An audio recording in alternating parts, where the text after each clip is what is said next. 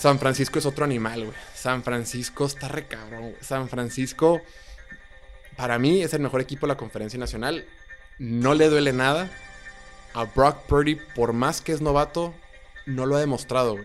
O sea, no ha jugado como novato. Se ve tranquilo, se ve sereno, se ve muy cómodo la bolsa de protección, no la caga mucho, cumple con lo que tiene que hacer. Y cada que juega el vato meten más de 30 puntos. Hasta aquí llegaron. fue muy emocionante. Me encantó ver el desarrollo de Daniel Jones. Creo que se ganó un año más por lo menos. Un año más para desarrollarse. Pero en realidad lo que más le... Lo que más lo limita es la presión. Que lo estén presionando, que lo capturen.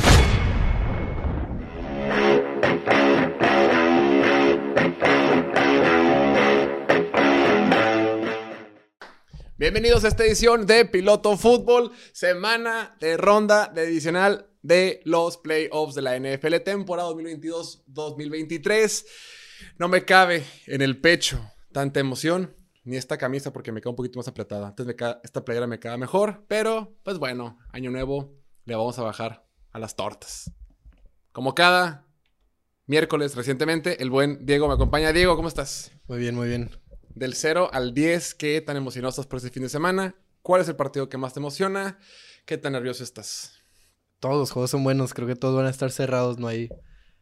Hay dos equipos que creo que van para afuera casi de cajón, pero van a dar pelea al final. Creo que el, el más emocionante es el de, el de Cowboys contra 49ers. Dos aficiones que están a todo lo que da. Los dos piensan que es su año. Va a ser un juegazo. Subimos un video con la NFL México hoy, salió hoy miércoles, eh, donde hicimos como una mini previa de lo que ha sido históricamente esta rivalidad entre 49ers y Dallas. Y dijimos, el intro es las dos aficiones más apasionadas de la NFL en México. Pues yo le escribí, Y claro. por ahí hubo un gente que decía, no, piña. No, los Steelers son más apasionados. A ver, ¿cómo mides la pasión? Nosotros, nuestra óptica es que los más apasionados son los de 49ers. De entrada, los de los 49ers, lo que vimos en el Azteca, creo que sí te dice, te muestra el músculo de la afición. Dice, ah, espérate, güey, sí, sí, sí, sí está fuerte. Y en general, numéricamente, todos los indicadores de redes sociales y demás te indican que los Cowboys son más famosos, ¿no? Claro. Muy bien. Por eso son tan odiadas las dos aficiones. No sé, ¿sabes qué estaba pensando ayer?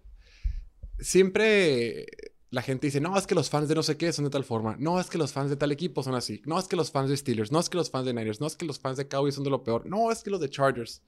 Yo creo, llegué a la conclusión que todos son horribles, güey. Todos los fans de todas partes. Obviamente hay gente buena onda, como en todo, güey. Pero no Sí, hay una afición más pesada que otra, güey. Solo se siente más los que tienen más fans. Y por lo tanto, los que vemos como más enfadosos son los de San Francisco y Dallas. Claro, porque todo el mundo es bien lindo. Sí, yo soy mucho más tranquilo. Pero en el momento que criticas a su quarterback, espérate, espérate, oye, no, no, no. A ver, está bien todo lo que dice, estoy de acuerdo, pero con esto no estoy de acuerdo. A ver, si estuviste de acuerdo con todo lo demás, la lógica, el razonamiento es el mismo que aplica para tu quarterback ahora, güey. Si criticamos a un quarterback que a nadie le importa, un equipo chico, que, no sé, Baker Mayfield, ¿no? A nadie le importa en general, en general Cleveland, Carolina y los Rams, que son los equipos que él estuvo este año, pues son equipos que no tienen muchos fans. Entonces lo criticamos y todos de que, ah, sí, pinche Baker Mayfield no vale madre. Claro. Pero con esa misma lupa, criticas al quarterback que juega en San Francisco o al quarterback que juega por ahí en, en- en Minnesota, que tiene un poquito más de fans. Eh, espérate, güey. Contra él, no, pues espérate, también ve los partidos, güey. Te falta criterio. ¿Qué onda con tu objetividad? Entonces dices. ¿Qué es- puedes hacer? Exacto. Ok, pero tú, hablando de qué poder hacer, ¿tú qué harías, mi estimado Diego? ¿Qué harías por ganarte una jersey de la NFL oficial? Yo digo que sí me rapo. Ay, Quiero una de Burrow ya me urge. ¿Estarías dispuesto a dar tu dedo meñique del pie? De la mano. pues tengo una noticia para ti, güey. No es tan complicado. No tienes que sacrificar tanto. Si quieres ganar una jersey de tu equipo favorito, lo único que tienes que hacer es este domingo conectarte a las redes sociales en Instagram de Total Play MX. Vamos a estar regalando gorras, balones, jerseys de tu equipo favorito oficiales de la NFL. Solo tienes que conectarte al en vivo que tendremos en el Instagram Total Play a las 9 de la noche. Cambió la hora. Antes a las 7, pero como hay partidos ahora, dijimos, hey, raza, a las 9 más a gusto. Sacaban los partidos, nos conectamos y a las 9 de la noche se conectan, entran a live, los elegimos aleatoriamente, contestan preguntas que están. Güey, las preguntas de la semana pasada están bien fáciles. Hay unas muy fáciles y unas muy difíciles. Luego, ¿qué onda con la gente que le picábamos para meterlos y ellos no se querían meter? Te estamos regalando No quieren la jersey güey. gratis. No quieren jerseys gratis, güey. Sí, la neta está bien fácil. La neta, sí, una pregunta muy perra. Yo creo que Una, una, nos mandaron las preguntas. Las preguntas las hacen. Unas las propusimos nosotros, otras las hacen la- las, nuestros amigos de Hotel Play. Y yo dije, güey, están bien fáciles, güey, van a ganar todos. Y la raza no los ganaba. Y yo, güey, está bien fácil, güey. Lo que, lo, con ganas de cambiar los papeles, güey, yo contestarlas y yo ganarme los jerseys. Pero bueno, ya lo saben, 9 de la noche, ahora el centro de México, ahí nos vemos. Acompáñanos, apóyanos y que empiece el rock and roll. ¡Ey! Ya obvio, ya estás aquí, suscríbete, no te cuesta nada. Si te suscribes y lo dejas en los comentarios, te regalo un chocolate. ¿Sale? Va. Por esta, por esta, chaparrito. Ok. Hoy hablaremos de los partidos de la Conferencia Nacional. El primero va a ser en sábado entre Filadelfia y los Giants y el segundo es el de Dallas contra San Francisco. Ambos de esos partidos son los de la noche, los, los- segundos. Eh, el día de mañana saldrá el video cuando hablemos de los partidos de la Conferencia Americana, obviamente el de Kansas contra Jacksonville y el de, el de Cincinnati contra Buffalo. Ok, arranquemos, sin más preámbulo, comencemos. Primero, arranquemos de forma cronológica. Los Giants de Nueva York visitan a las Águilas de Filadelfia en este partido. Claramente, Filadelfia es favorito, es el mejor equipo de toda la conferencia, menos el que tiene el mejor récord. Es un equipo que vino una semana de descanso, es un equipo que fue el que mantuvo el mejor récord durante toda la temporada. Eh, está jugando en casa. Jalen Hurts en su mejor nivel. Esta temporada básicamente es imparable. Y los Giants es un equipo que ha sido ambivalente. Hemos visto versiones muy interesantes. De repente los vamos a jugar muy mal. La última vez que estos, estos dos equipos se enfrentaron fue en la semana 14 y el equipo de Filadelfia le pasó por encima por marcador de 48 a 22. Sin embargo, estos Giants presentan una versión diferente. Vienen de ganarle de forma convincente a los vikingos de Minnesota y ahora se enfrentan por tercera ocasión a las Águilas de Filadelfia. Se dieron los resultados. Obviamente, eh, cuando la semana pasada no sabíamos quién jugaría contra quién esta semana, ¿no? Porque depende de quién le gane y cómo se acomoden. Sea, tienen que jugar todos para poder ver quién juega contra quién. En lo que te diste cuenta que ganan los gigantes y dijiste, van contra Filadelfia, ¿qué fue lo primero que te en la mente? Hasta aquí llegaron.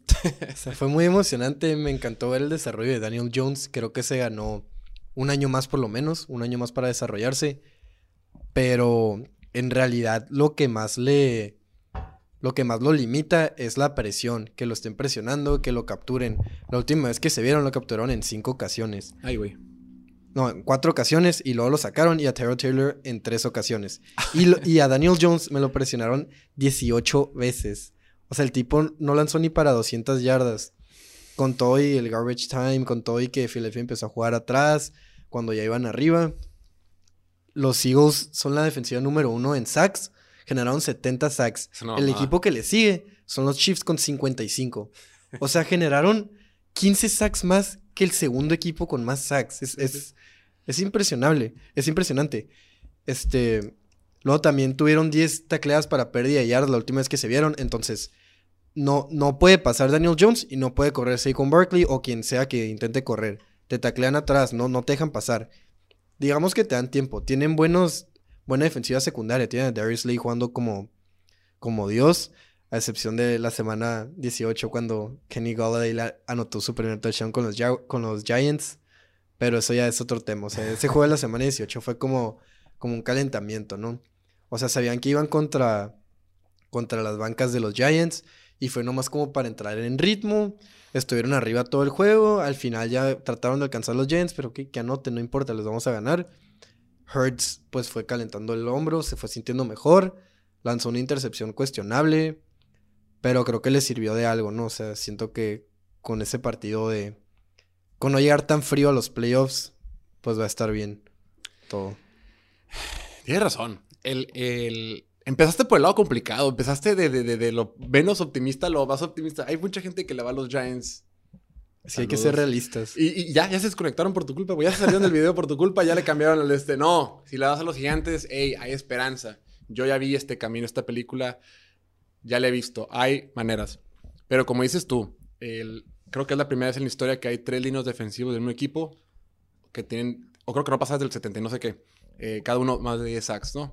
Eh, lo que ha hecho Graham esta temporada, el mismo Hassan Reddick.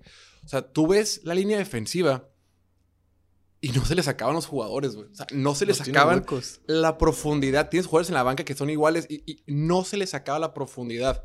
Y como dices tú, lo comentábamos en la previa cu- cuando hablamos de los Giants contra Minnesota. Decíamos, si Daniel Jones le dan tiempo para operar, si Daniel Jones tiene tiempo en la bolsa de protección, va a poder hacer pedazos a la defensiva de Minnesota. Y así fue. La mala noticia es que esta la no es la defensiva de defensiva. Minnesota no es la defensiva de, San Fran- de Filadelfia ni la de San Francisco. La defensiva de Minnesota es la número 27 en DVOA por pase, la número 26, perdón, 27-26. En pase, la de Filadelfia es la número 1, ¿no? Tienes a Claro. Darius Slay, lo comentabas, y del otro lado está James Bradbury, que este año fue Second Team All Pro. Y atrás tienes a unos safeties eh, con CJ Garner Johnson y Marcus Epps, que están Lo jugando extraño. bastante bien. Y Avanti Maddox, que no sabemos si va a jugar, ¿no? Pero Avanti Maddox probablemente sea el peorcito de toda esta defensiva. Claro. Es un muy buen corner eh, interior, pero habiendo tanto talento en la defensiva, dices, Para que él sea tu peorcito, debe estar muy bien. estás bien. Bueno, igual los linebackers no son tan buenos, pero hagamos como que no. Entonces, sí es, sí es un escenario muy, muy difícil. Y, y el tema de, lo- de los Giants, los receptores no son tan mal como lo pensamos antes. O sea, obviamente, si, tú te, si, yo, si yo te digo que está Slayton, que está eh, Daniel Bellinger, que está Isaiah, eh, Isaiah Rogers y Richie James, me decir, güey, no intimidan a nadie. Pero del partido ese que dices tú la semana 14, ahorita estos Giants ya no son los mismos. O sea, ya los receptores fueron un poquito mejor. Antes, lo hemos comentado, antes Isaiah Hodgins, en, cuando era Halloween, no tenía equipo, güey. Apenas aclimató con los Giants y ya está jugando bien. No es un trío de receptores como el de Cincinnati, ni, ni mucho menos, pero ya es funcional y Daniel Jones ha logrado conectar, conectar bien con ellos. Pero sí, definitivamente, como dices tú, yo creo que la clave para que los Giants puedan siquiera empezar a, a- a soñar que puede pasar algo, pues tienen que jugar, tienen que proteger a Daniel Jones. Sí, pero creo que están jugando bien por temas de esquema, por gracias a Brian Dable, gracias a que Daniel Jones puede salir de la bolsa y pueden buscar huecos. Y que jugaron contra una defensiva de Minnesota que, que les jugó zona, no sé por qué. Si les juegas personal y tienes los monos, porque Filadelfia tiene los monos. Con Bradbury y, Slay no van a generar separación en, en personal. Entonces, ajá, le mandas personal. El único problema sería que Daniel Jones te haga daño con las piernas, pero para eso tienes la superlínea defensiva que no lo va a dejar salir. Sí, lo lógico es jugar lo más básico. Creo que Jonathan Gannon, el coordinador defensivo de Filadelfia, va a decir, ¿sabes qué? Vamos a mandar a presionar con cuatro, porque con cuatro te puedo hacer pedazos, Claro. no necesito mandar carga extra.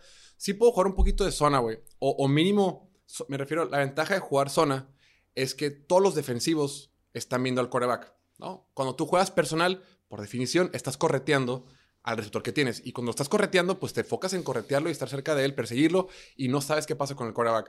Muchos quarterbacks que son móviles, que pueden, que pueden eh, hacer daño con sus piernas, aprovechan que los backs defensivos están volteados, salen para correr. Sí, tienen todo el campo verde. Pero si tú tienes a la defensiva de, los, de, de Filadelfia con ojos en Daniel Jones, dices, bueno, si se llega a escapar, lo vamos a controlar, no vamos a permitir que nos haga demasiado daño. La ventaja para los Giants, aquí es como tiene que ponerse interesante, es que si, si Filadelfia usa esta estrategia, los Giants van a decir, ah, vas a jugar mucha zona, vas a jugar por atrás, pues voy a correr la pelota. Y ahorita, si vemos al Daniel Jones que jugó la semana pasada, perdón, Daniel Jones, al Saquon Barkley que jugó la semana pasada, aguas. El tipo jugó, güey, cr- creo que Saquon Barkley dice, güey, he estado toda mi vida de la NFL en un equipo bien culero, güey. Es momento, estoy en los playoffs. He estado esperando esto. He estado esperando esto por cinco años. Él entró en el 17, ¿no? No estoy seguro, pero ya lleva, lleva rato, lleva Sí, rato. 17, el que haya entrado. Lleva 5, 6 o 4, 5, 5, 6 años Le tocó esperando. con OBJ. Entonces, siento que eso fue Entonces- hace un siglo. Exacto. Llevo años esperando esto. Es mi momento para brillar. Y el tipo dijo, no voy a permitir que me nieguen la zona de anotación. Y, y, y jugó muy bien. Entonces, va a ser muy interesante.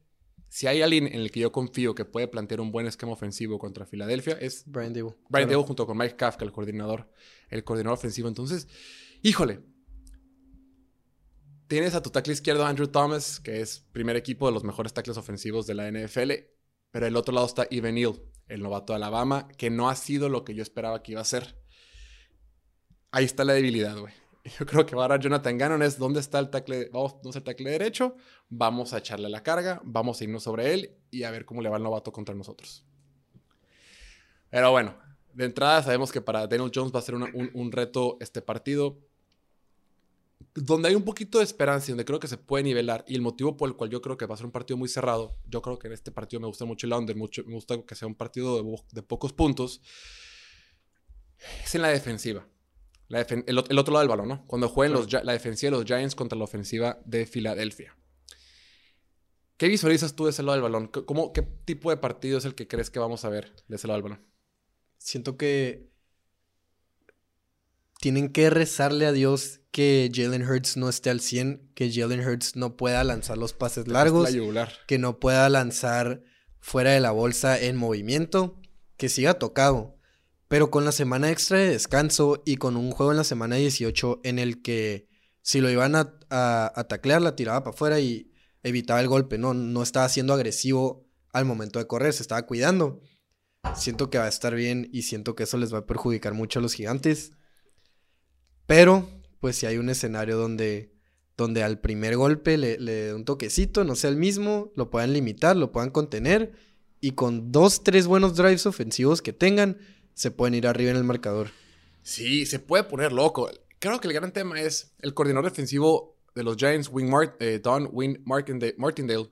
Ahí lo recordamos con, con, los Ravens. Él legendariamente le valía madres. Voy a mandar carga casi, todas las jugadas y voy a jugar personal atrás. Voy a mandar presión y atrás, hombre a hombre, todos mis jugadores.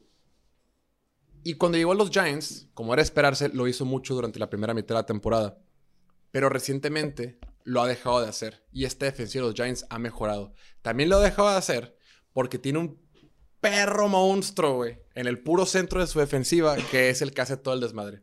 La temporada que está teniendo Dexter Lawrence, el mejor tackle defensivo de la temporada 2022, es impresionante. Y creo que ahí está la debilidad. Es cierto que el otro lado está Jason Kelsey.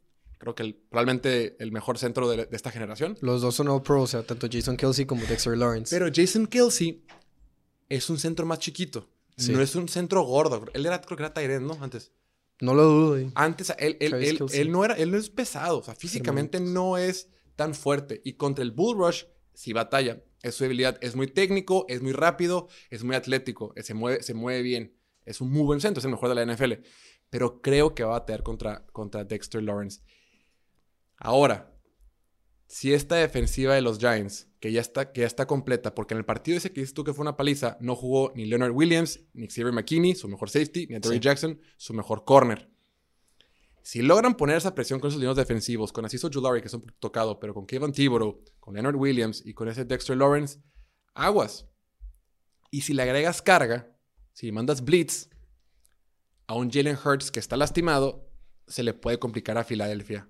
Ahí te va una pregunta de trivia. Jalen Hurts, cuando no le mandan blitz durante la temporada 2022, fue el segundo mejor quarterback en rating de pasador. cuando fue, fue el segundo mejor pasador en términos generales, simples, en la temporada cuando no le mandaron blitz. Cuando le mandaron blitz, ¿qué ranking crees que fue? No dudo que esté hasta abajo por como, como lo vimos en años anteriores. 30. No, te pasas de lanza. No, no, fue 14, tranquilo, güey. Ah. Y en estadísticas, en, métricas avanzadas creo que fue como el 19. Batalla contra el Blitz. Se convierte en un quarterback normal, promedio, literalmente promedio de la NFL, cuando, tiene, cuando le mandas Blitz. Es muy peligroso cuando lo dejas operar, cuando tiene tiempo en la bolsa de protección. Como cualquier quarterback. Como cualquier quarterback. Pero cuando le mandas Blitz se convierte en, en, un ser humano, se convierte en un quarterback normal. Entonces, si tú sumas la presión que puede poner esta línea defensiva super férrea que tiene ahorita los Giants, más el blitz contra un Jalen Hurts que batalla contra el blitz y que está lastimado, y ahora ya puedes jugar un poquito más de cobertura hombre a hombre atrás porque ya está Dory Jackson, eh, no está el novato este, eh, ahorita puedo nombre, el novato, ya tienes a Jerry McKinney y está Julian Love, creo que se puede cerrar un poquito el partido. Sí, no, no creo que quede 48-22 otra vez. De hecho, si recuerdas el partido ese, Hubo un pase que lanza Jalen Hurts, creo que fue a Devonta Smith, y el safety como que se clavó de más. La, y fue en cuarta oportunidad, cuarta y siete, así. Y ahí fue cuando se, o sea, el, safety se clavó de más, la agarra de Devonta Smith, entra caminando a, la zona de anotación, y como que ahí se separó el juego. Como que ahí agarraron, entraron en calor y, y, no se detuvieron, pues se mantuvieron arriba el resto del juego.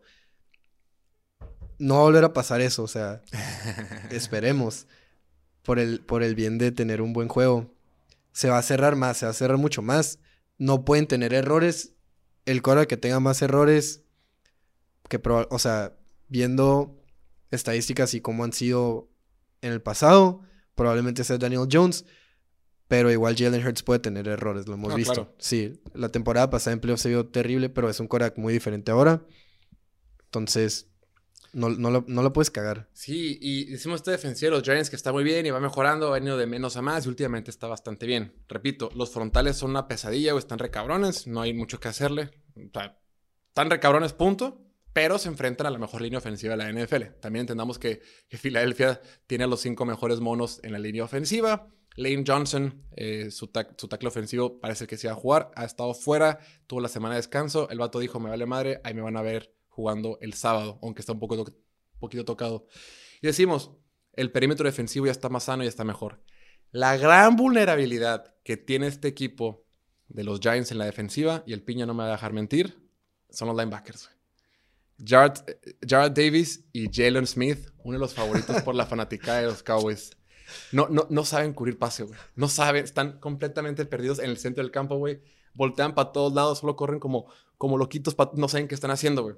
Por eso el partido pasado, el de Minnesota, TJ Hawkinson tuvo un partidazo, güey. Los hizo Sí. culo, o sea, estaba, tenía perdidos, güey. Y si alguien tiene un muy buen tight end en esta liga, aparte de Kansas City, es Filadelfia. Creo que por ahí va a ser. Tampoco saben cubrir la corrida. Adivina cuál es la defensiva número 32 en DVOA por Pues, tierra. Mm, debe ser Atlanta. Son los gigantes de Nueva York. Qué raro que sea el equipo del que estamos hablando. Nunca me lo hubiera imaginado. Sí, y la última vez que se vieron, eh, Miles Sanders corrió para 144 yardas. Oh, oh. Además de los casi 300 de Hurts y los mil touchdowns, Miles Sanders corrió para 144, o sea, promediaba 8.5 por corrida. ¿Qué le vas a hacer? Ya regresó Leonard Williams, güey. Ya. No creo que haga tanta diferencia. un- Pues, una-. Bueno, va a ser diferencia, Sí, pero, Claro. pero Y ya, yo, yo sí veo otro equipo. La neta, la neta, yo no me gustaría usar mucho como precedente el partido de la semana 14 porque estos Giants son diferentes, güey. O sea, la ofensiva Sí, es sí, sí. diferente. Ya completamente destaparon a, a Daniel Jones ya- ya como corredor. Antes lo medusaban y, y claro, los tiros son todo el año.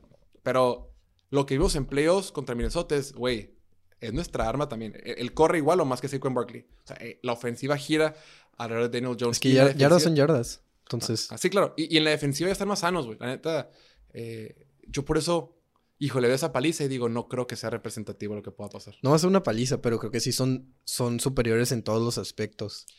Ahora, Filadelfia es favorito, como dice, superior en todos los aspectos. Es un mejor roster en ambos lados del balón. Eh, Semana de descanso. tienen la semana de descanso, En juegan en casa. casa. Tú ves mono por mono, son mejores los monitos de, de Filadelfia. Eso es obvio. Eso, eso no hay sin discusión. Deberían de ganar. Pero en la NFL pasa de todo. Yo veo un escenario donde para que pueda perder este equipo de Filadelfia, donde es superior, contra estos gigantes de Nueva York, es a un Jalen Hurts que está verdaderamente mermado. O sea, que veamos a un Jalen Hurts que esté en su 70%, porque para mí es obvio que no va a estar al 100. Toda la semana, Nick Sirianni, todas las ruedas de prensa dicen, el güey no está al 100. Le duele, dicen. Le duele, no está bien. Entonces, no está bien 50%, no está bien el 80%. Si vemos una versión muy disminuida de Jalen Hurts, van a batallar. Dos, si Wing Martin, del coordinador defensivo, manda carga todo el bendito partido, le complica la vida y los frontales de, de los Giants, decíamos, Dexter Lawrence, eh, Kevin Thibodeau, Leonard Williams, así hizo Julari, le meten presión y mandan carga extra, podemos ver a un Jalen Hurts más vulnerable, más humano.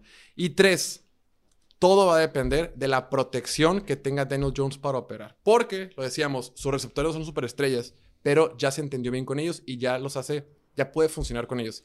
Si le dan tiempo para operar contra una super línea defensiva de Filadelfia, puede haber un partido muy cerrado y en una de esas se arma el milagro en Filadelfia. Una que presiones, que frustres a Jalen Hurts, lo, lo obligues a lanzar un pase desesperado, un pick six, un strip sack, lo que sea, te da la vuelta. Te da la vuelta, te vas arriba y te tienes que mantener ahí. Mira, los partidos que perdió Filadelfia, bueno, no los que perdió, partidos que estuvo muy cerrados que por poco perdía. Contra Arizona en Arizona, se le complicó un chorro. ¿Contra quién jugó? Vance Joseph, un tipo que está enfermo por mandar blitz cada que puede, güey. Se le complicó Jalen Hurts, al, al final lo ganaron. Sí. Contra Indianapolis. Claro, en ese caso estaba eh, Ghost Bradley, no es el vato más blitzeador, pero lo puso loco, generó caos, hizo desmadre. Contra Chicago, Chicago estuvo mandando blitz de partidos. Ese partido de Chicago lo ganaron 25 a 20. Mandaron tanto blitz que una ocasión que mandaron blitz y el burro, se, el- creo que fue Jaquan Brisker, no me acuerdo quién fue, mandan el blitz, se equivoca de hueco, Jalen Hurts agarra, ah, perfecto, mejor por, voy por acá, güey, y corre solo por 25 yardas, Sí. touchdown. Pero bueno, te arriesgas, eso te arriesgas. Claro, claro. Filadelfia te va a hacer pedazos de una manera u otra, güey. Tienes que ver la manera que al menos tengas una oportunidad de revertirlo. Y ojo, estos, estos, estas águilas de Filadelfia llevan rato que no están jugando bien. Contra Chicago, últimos cuatro partidos. Con, cinco partidos. Contra Chicago per- ganaron 25-20. Chicago, que es el peor equipo de la NFL. Literal. Perdieron luego contra Dallas. Perdieron luego contra los Saints. Y apenas le ganaron al segundo cuadro de los Giants. Ya sé que no estuvo Jalen Hurts. Ya sé que el último estuvo medio raro. Pero la mejor versión de Filadelfia no la estamos viendo en diciembre. La vimos mucho antes. Se Entonces, enfriaron. Por temas de que no estaba Jalen Hurts, por temas de que solo necesitaban ganar un partido para asegurar el número uno. Pero el punto es que se enfriaron, o sea, no, no te sientes motivado, no, no te puedes sentir seguro de que van a meter una paliza y por eso creo que va a estar cerrado, no va a ser una paliza. Pero aún así creo que deben ganar.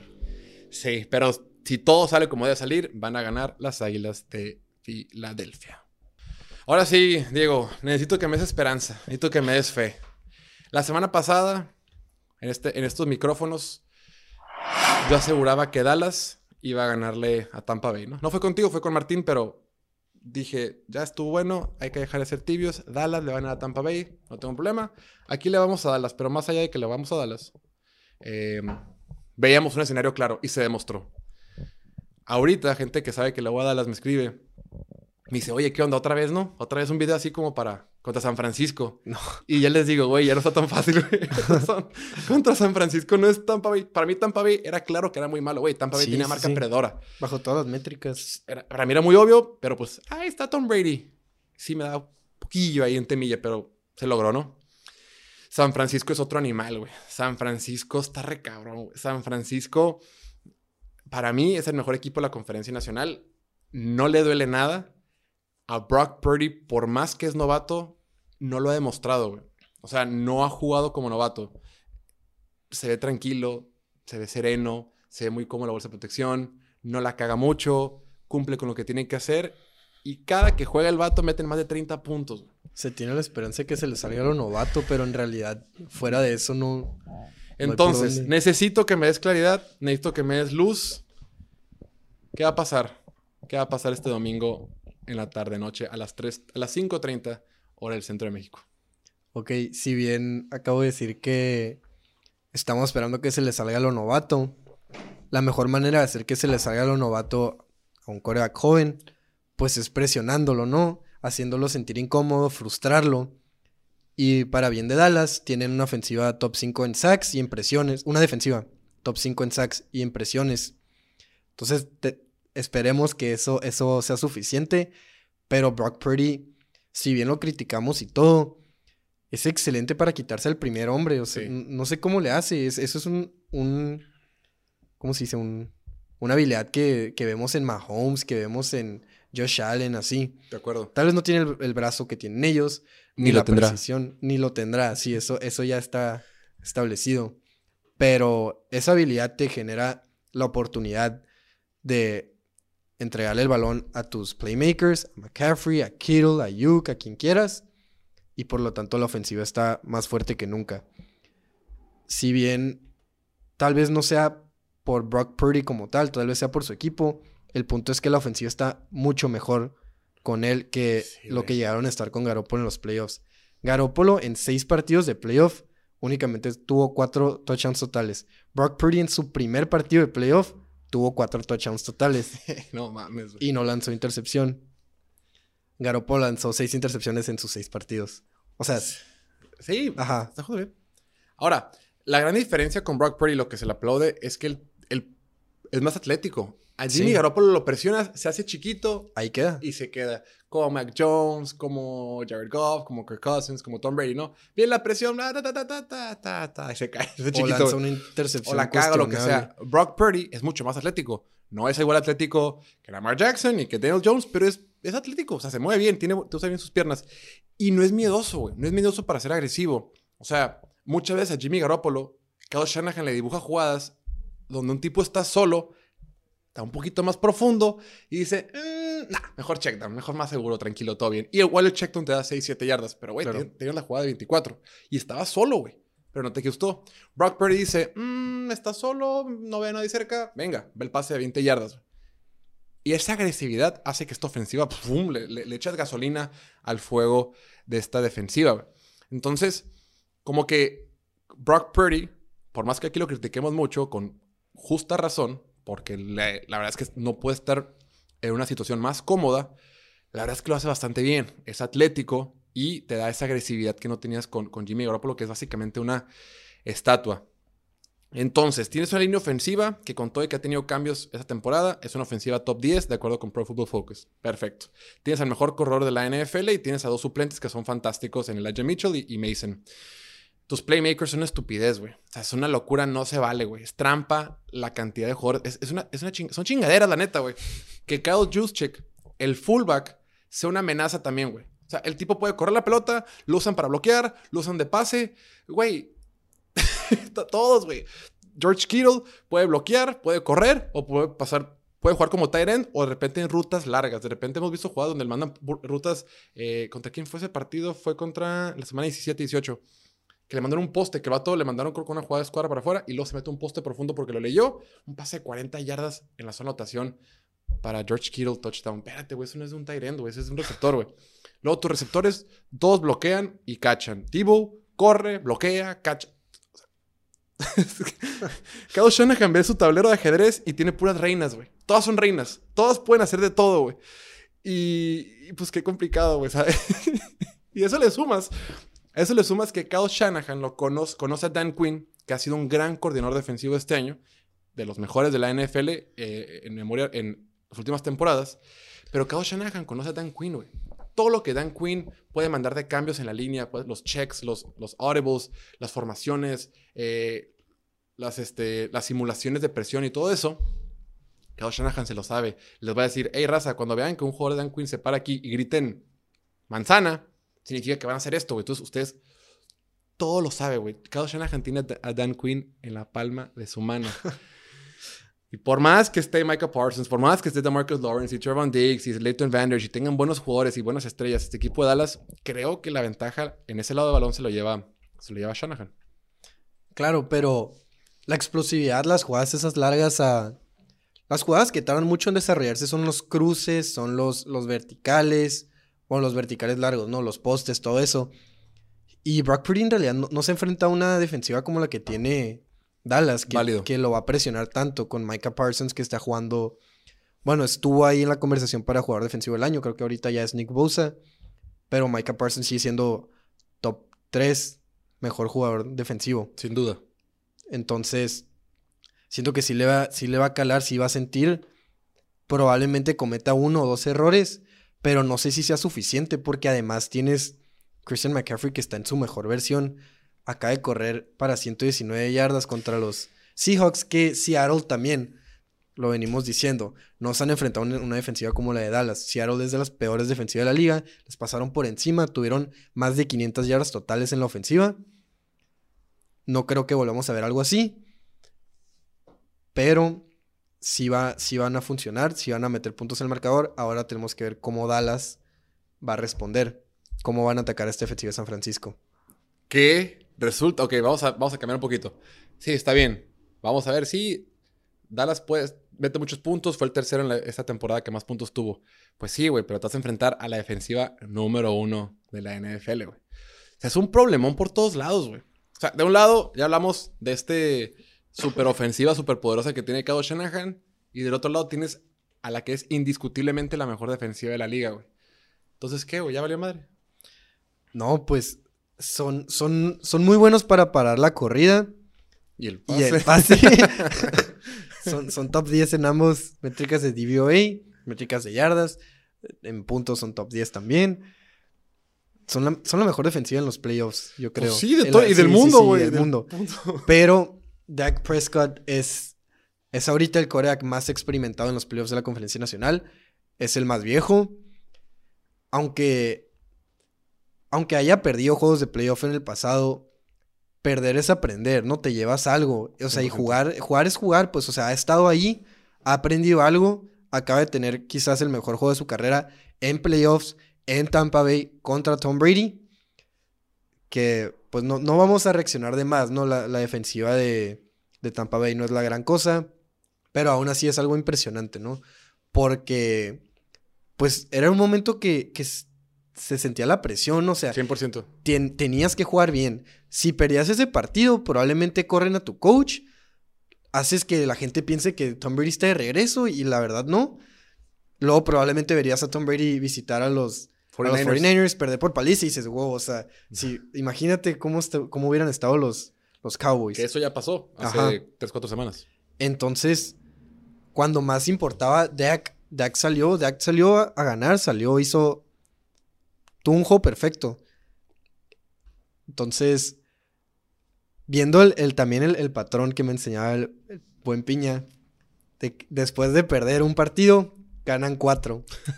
y eso, eso no es un tema, es no nomás coincidencia, es, es algo que pasa, que se ve en la liga. Normalmente los corebacks buenos, después de un partido muy malo, tienen un partido muy bueno. Como que dicen, ok, voy a ver todo en lo que la cagué, lo voy a arreglar, voy a jugar mejor. Y empiezan a jugar mejor. Y Dak tuvo el peor partido de su carrera la semana pasada y ahora tuvo el mejor. Probablemente, sí, sí. Y viene con esa, esa seguridad, esa confianza en sí mismo. Este. Se va a enfrentar contra una gran defensiva. Tiene que conectar con CeeDee Lamb más. Casi, casi no lo vimos en el partido de Tampa Bay más que en el touchdown y uno que otro pase. Dalton Schultz también está jugando muy bien. Cachando muy bien. Cachando muy bien. Porque Pablo Quiero es una basura. Improvisa muy bien. sí. Pero para improvisar te tienes que salir de la bolsa, tienes que tener tiempo. Y eso no lo va a tener contra San Francisco. Contra San Francisco vas a tener que tirar en menos de dos segundos. Tienes que tirar los pases cortos. Pueden hacer mucho la Kellen Moore Special, los, los ganchos y eso. Una finta de un gancho y rezar que tengas tiempo para completar un vertical. Y no se puede equivocar. Definitivamente no puede tener errores. Una intercepción va a ser muy costosa. No te van a perdonar nada los 49ers. Sí. Sí, debe de ganar, debe de ganar eh, San Francisco. Es, mejor equipo. Y, de un lado tienes a la mejor defensiva y del otro lado tienes una ofensiva que. ¿Sabes qué pasa? Decían, güey, es que Jimmy Garoppolo tuvo a McCaffrey y no lo hacía. Yo, yo digo, güey, ¿por qué es mejor Brock Purdy que, que, que Garoppolo? Más allá de lo que digo que sus piernas y de que es agresivo, digo, es que tiene a McCaffrey. Y tú me puedes decir, güey, pero McCaffrey también estuvo con Garoppolo. Sí, estuvo dos, tres, Unos- tres, cuatro juegos, Sí, sí. los que haya estado. Pero siento conforme más Kyle Shanahan fue aprendiendo de McCaffrey, más se le fueron ocurriendo ideas. Y esta ofensiva o estas ideas de plan de juego que tenía para McCaffrey han evolucionado, güey. Han mejorado. Dice, ah, espérate, espérate, ah, también puedo hacer esto. Ay, también. Luego de repente lo ponen de. eh, a veces ponen de receptor a McCaffrey y a Divo Samuel de corredor, güey. Y a Sí. veces al revés. Y luego lo mandan en movimiento. O sea, dice, espérate, güey, puedo moverlo por todos lados, güey. O sea, no, no es lo mismo día 1 Kyle Shanahan con Christian McCaffrey a día 28, día 30 con Christian McCaffrey. Espérate todo lo que puedo hacer, güey. Y si le meto Divo, si le meto el Mason en el corredor, y ahora Elijah Mitchell, y Ayuk, y Kittle, y todo el, y todo el desmadre, espérate, puedo hacer muchas cosas bien divertidas. Luego también tienes que, ya tienes que deshacerte de Zeke Elliott. No te puedes casar con él solo porque Zeke. Ahorita necesitas ganar. Tienes que, es esencial la explosividad de Tony Pollard. No nomás porque Zeke fue bueno en el pasado, porque lo quieres mucho. Vas a, vas a estar ahí utilizándolo cuando más lo importas. Cuando, cuando más lo necesitas. Totalmente de acuerdo. Sí, Zeke tuvo, tuvo casi la misma cantidad de corridas que Tony Pollard en el juego contra Tampa Bay. Pollard tuvo 77 yardas, Zeke tuvo 27 en dos acarreos menos. O sea, promedió 2.1. Y creo que vi, vi una estadística, no, no recuerdo bien los números exactos, pero creo que sus últimos como 40 corridas han acumulado menos de, menos de 77 yardas, algo así. Entonces, Sí, ya, ya, ya, ya, ya estuvo. Tienes que, tienes que aceptar que Pollard es tu nuevo corredor uno. Tiene una explosividad que está ahí con McCaffrey. O sea, tal vez no sea el, el mismo receptor que McCaffrey es, pero la explosividad ahí está. Se puede escapar, Sí. se puede cambiar el juego. Totalmente. Sí, McCaffrey es un animal completamente distinto. Pero sí, lo que es tú, eh, Pollard tiene esa explosividad que Zeke no tiene. Y te habla de la corta carrera que tienen los corredores en la NFL, güey. No dura nada. Se acaban, güey. Sí. Yo me acuerdo, ¿te acuerdas? Claro que te acuerdas, no, Piña. Año de novato, Zeke Elliott era lo más sexy del mundo, güey. Con su, con su barba que así, su pelillo que, tenía, que estaba rapadillo, con la que como sacaba la panza, güey. Era súper explosivo y nadie lo alcanzaba, güey. O sea, corría sus 4-4, pero reales. Y ahorita lo ata de correr un 4-7, güey. Es lentísimo, güey. 4-9, no. Y es el tema. Ya ni siquiera lo puedes usar para jugadas de, de goal line. Contra, contra Tampa Bay, que fue una cuarta y dos, una tercera y dos, ¡pum! Se estampa. O sea, ya ni siquiera te da esa explosividad de antes. Antes, jamás lo tumbaban en su primer golpe, en el primer contacto. Ahorita lo tocan, ya lo medio marean y como que cae por pesado, Sí. cae hacia enfrente, pero no por fuerza, no por porque verdaderamente, no porque verdaderamente salga con vuelo. ¿no? Ok, entonces, para los fans de Dallas, vamos a darles un poquito de, de, de Esperanza. esperanza. Para que Dallas saque la victoria este domingo en San Francisco, tienen que pasar tres cosas. Si las siguientes tres cosas suceden en San Francisco, Dallas dará la sorpresa, va a ganar en el Levi Stadium y se va a ir al campeonato de conferencia. La primera, la línea ofensiva tiene que jugar bien para que de esa forma Dak Prescott pueda operar bien. Si Dak Prescott tiene tiempo para operar, podemos ver la versión que vimos la semana pasada frente a Tampa Bay. Esa versión que vimos de Dak Prescott frente a Tampa Bay es de un quarterback top 3 de la NFL. El tema con Dak Prescott es que no es constante, no siempre la vemos, pero ahí está. Si volvemos a ver ese Dak Prescott con tiempo, lanzando la pelota, encontrando todos sus receptores y él corriendo el balón, creo que le va a hacer mucho daño a la defensiva de San Francisco. Dos, tienes que marear a Brock Purdy. Como dices tú, vamos a mandarle diferentes coberturas, vamos a enseñarle diferentes cosas. De repente carga por acá y de repente vamos a decir que es cobertura de zona. Cuando salga la jugada, ah, era cobertura hombre-hombre, sin presión o con presión. Vamos a enseñarle diferentes cosas. Tiene que dar eventualmente su partido de novato. A todos les pasa, no puede tener 6, 7, 8 partidos buenos. Y lo que decías tú, sus últimos partidos, todas sus victorias, ninguno ha sido contra una defensiva top 10. Ninguno. Solo ha jugado contra malas defensivas. Y por último, al que gane Dallas, tienen que abrir la formación. No puedes jugar condensado contra esos linebackers superpoderosos que tiene el equipo de San Francisco. Es ábrelos, busca eh, huecos con los linebackers y tu donde, donde obligues a sus linebackers a formarse con tus receptores en el centro del campo y el juego rápido. El juego rápido va a ser esencial para el equipo de Dallas y lo puede hacer muy bien Dak Prescott, pero se puede hacer. Pero pues son muchos peros, ¿no? son Claro. muchos, si esto, y si esto, y si esto. Y sobre todo, y último, y punto extra, para que ganen, Brett Maher, el pateador, no perfecto. puede tener otro partido como ese, güey. Claro. Que lo platicaba ahorita con el Piña antes de empezar a grabar. Yo no tengo pedo con él. La verdad, antes de empezar la temporada, se esperaba muy poco de él, muy poco. Decimos, bueno, pues ya llegó este güey otra vez porque ya había estado antes. Tuvo un temporadón. Esta temporada lo hizo muy, muy bien todos los cuatro meses de fútbol americano. El lunes pasado, pues fue un asco, güey. Cuatro Claro. puntos extra. No puede ser. Yo no tengo pedo, creo que va a estar bien. Lo tienen que dejar, ¿no? Por lo menos fueron puntos extra, ¿no? Porque fueron un total de cuatro puntos. Si Sí. hubiera fallado cuatro patadas, Sí, no mames. deja 12 puntos en el marcador. No. Eso sí no se perdona. Pero sí, debe ser perfecto. Todos deben ser perfectos y tienes que rezar que se le salga lo novato a Purdy. Sí, em, se le va a salir. Se le va a salir o en este partido, o contra Filadelfia, o contra Kansas el City. Super Bowl. O el siguiente el año. siguiente año. No me voy a equivocar. Ah, no es cierto. No, eventualmente, y no está mal. A todos les pasa. A Tom Claro. le pasó, a Peyton Manning le pasó, a Joe Burrow le pasó, a Patrick. Y pueden ganar a pesar de, o sea, se, puede- se le puede salir lo novato Y ahora sí pueden ganar. y aún así pueden ganar porque tienen un equipazo. 100%. Tienen todo lo necesario. Sí. Y ahora lo interesante va a ser.